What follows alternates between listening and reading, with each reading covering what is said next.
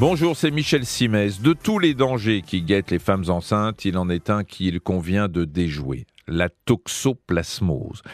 Ce n'est pas que ces maladies soient si méchantes que ça, en tout cas pour le commun des mortels. Le problème, c'est que la femme enceinte ne rentre pas dans la catégorie commun des mortels.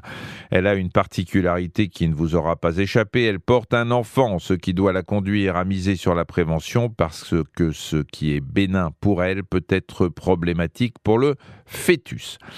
Alors, quelles peuvent être les conséquences pour l'enfant à naître en cas d'infection de la mère? Le tableau n'est pas très réjouissant puisque ça peut se terminer par une fausse couche.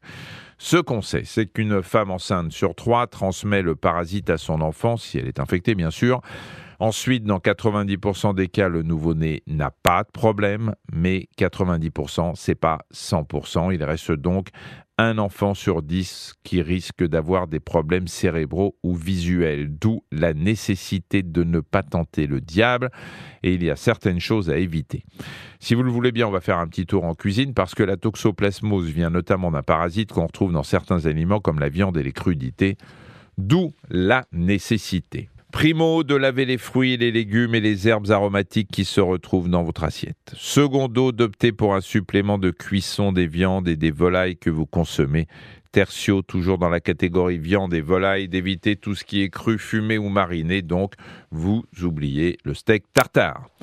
Voilà, ça c'est pour la cuisine. Alors après euh, la cuisine, on va aller dans le jardin. Mesdames, si vous adorez bichonner vos plantations ou vous occuper de vos plates-bandes, il va peut-être falloir mettre entre parenthèses votre passion pour le jardinage, en tout cas le temps de la grossesse. Pourquoi?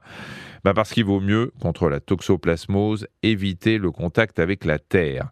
Bon, après, si vous tenez quand même à jardiner, faites-le avec des gants et lavez-vous soigneusement les mains juste après. Et puis, il reste le cas de Minou, et oui, de chat. Bah, lui aussi peut transmettre la toxoplasmose, au même titre d'ailleurs que le porc ou le mouton, mais on a rarement un porc ou un mouton à languille sur le canapé du salon.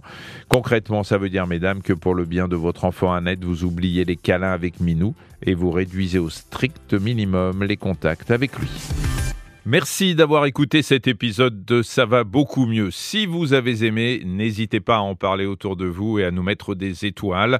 Retrouvez tous les épisodes sur l'application RTL, rtl.fr et sur toutes les plateformes partenaires. À très vite.